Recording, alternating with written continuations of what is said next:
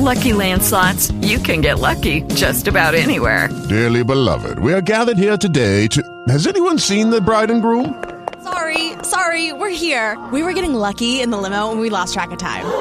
No, Lucky Land Casino, with cash prizes that add up quicker than a guest registry. In that case, I pronounce you lucky. Play for free at LuckyLandSlots.com. Daily bonuses are waiting. No purchase necessary. Void where prohibited by law. 18 plus. Terms and conditions apply. See website for details. Olá, tudo bem? Este é mais um editorial da Gazeta do Povo e o tema hoje é Ação conjunta para os próximos passos da quarentena. Para conter o avanço do coronavírus, boa parte do Brasil adotou como medida inicial o isolamento geral, combinando um movimento de conscientização popular com decretos que proíbem eventos e fecham estabelecimentos comerciais, com exceção de atividades consideradas mais essenciais. A ação foi recomendada pela comunidade médica e segue a tendência mundial mas tem custos altos e inegáveis. O dano econômico, por exemplo, é certo e intenso. Sua dimensão concreta só ficará clara ao fim da pandemia, mas ele se manifestará na forma de uma quebradeira sem precedente de empresas, com consequente aumento do desemprego e até mesmo desabastecimento. E não há como relativizar ou minimizar o impacto que a paralisação de várias atividades terá, mesmo no curto prazo, quando o presidente da Associação Brasileira dos Lojistas Satélites, Tito Bessa Júnior, afirma ao site BBC Brasil que, abrem aspas, as empresas não têm reservas para fazer a folha de pagamento, fecham aspas, não exagera. A maioria absoluta das pessoas jurídicas no Brasil é de micro e pequenas empresas, que simplesmente não chegarão ao mês seguinte se não houver receita. O que ocorre com as empresas também se aplica aos indivíduos. Em um cenário no qual o isolamento geral se mantenha por muito tempo, os mais pobres e parte da classe média não têm economias com as quais podem se manter caso percam o emprego ou tenham o salário suspenso ou reduzido. Reportagem da Folha de São Paulo mostrou que, com apenas uma semana de quarentena, 72% dos moradores de favelas tiveram redução em um padrão de vida já baixo. Pior ainda, um terço desta população já tem dificuldade para comprar os itens básicos para a sobrevivência, como alimentos. Com a chegada da pandemia ao Brasil, o país se viu na escolha entre o confinamento geral e as restrições apenas para grupos de risco. A impossibilidade de realizar testes em massa trouxe incerteza quanto à possibilidade de que o vírus estivesse circulando livremente pelo país sem ser detectado, até o momento em que fosse tarde demais. A demanda por uma resposta rápida das autoridades levou a decretos de restrição de atividades em vários estados e municípios. Uma decisão compreensível à luz dos eventos mundiais e que pareceu bastante razoável à medida que as mortes se acumulavam em outros países prevaleceu o foco exclusivo na contenção do surto em detrimento dos custos humanos da paralisação da economia mas agora a percepção destes custos, que já estava presente para muitos, se aguçou.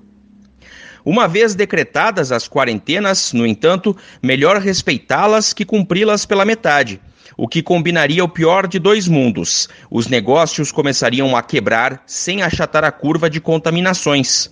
Este tempo, que os decretos estabeleceram em média entre 10 e 15 dias, tem de ser aproveitado com ações no campo da saúde, reforçando os meios de conter a pandemia.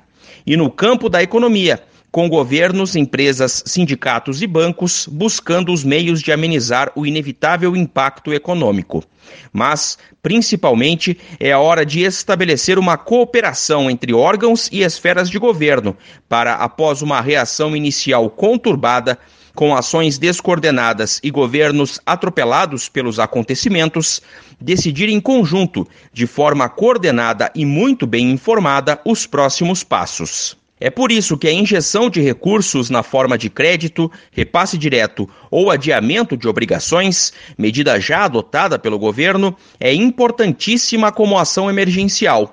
Mas o principal é ter a reabertura dos negócios no horizonte da tomada de decisões.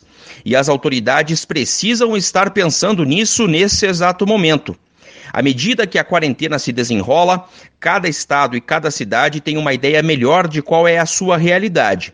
Pode não fazer sentido, por exemplo, que um estado mantenha uma regra unificada para municípios repletos de casos e regiões inteiras sem um registro sequer.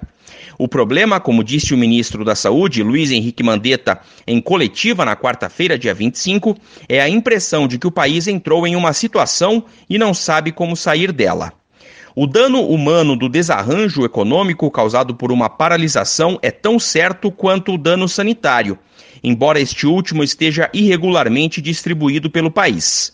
Mandetta pediu a cooperação de governadores e prefeitos para que a decisão política a respeito da maneira de realizar a quarentena seja feita também com base em critérios técnicos, sabendo dar o peso adequado à questão sanitária e à questão econômica. Como afirmou o ministro, é possível que regiões diferentes exijam abordagens diferentes. A avaliação dos riscos pode apontar para uma possível retomada gradual ou imediata das atividades econômicas, especialmente daquelas que precisam da presença física dos funcionários, sem descuidar das atitudes individuais de prevenção, do desencorajamento de aglomerações e das medidas sanitárias exigidas sempre que se confirmar um caso de Covid-19. Não é nosso objetivo, neste momento, discutir qual o melhor ritmo e estratégia de relaxamento. Especialistas vêm sugerindo vários modelos que merecem consideração mas apenas ressaltar que tanto a evolução do surto quanto a quebradeira e o desemprego podem ser freados se as autoridades tiverem aproveitado a quarentena geral e preparado o país para suportar melhor a continuação da pandemia. Este debate precisa ocorrer na esfera pública e nos governos em todo o país, de forma desapaixonada e respeitosa quanto aos posicionamentos divergentes, algo natural em tema tão complexo, evitando arroubos como os do presidente Jair Bolsonaro em seu pronunciamento de terça-feira, dia 24. Afinal, também do ponto de vista econômico, há vidas em jogo. A de famílias que perderão todo o seu sustento e talvez não possam contar com o apoio suficiente da comunidade ou do governo.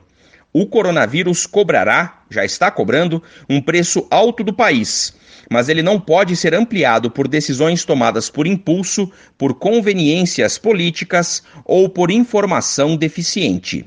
Esta é a opinião da Gazeta do Povo. Você pode receber no seu WhatsApp os nossos editoriais em áudio e as principais notícias do dia. É só enviar uma mensagem pelo próprio WhatsApp para o número 41 3321 5999. Os podcasts da Gazeta do Povo e todos os conteúdos em áudio estão disponíveis no Spotify, Apple Podcasts e outros agregadores. Lucky Land Casino asking people what's the weirdest place you've gotten lucky? Lucky? In line at the deli, I guess? Aha, in my dentist's office.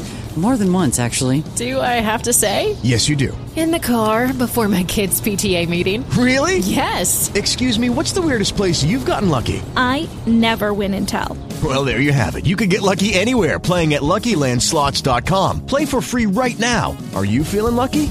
Purchase necessary. Void where prohibited by law. 18 plus. Terms and conditions apply. See website for details.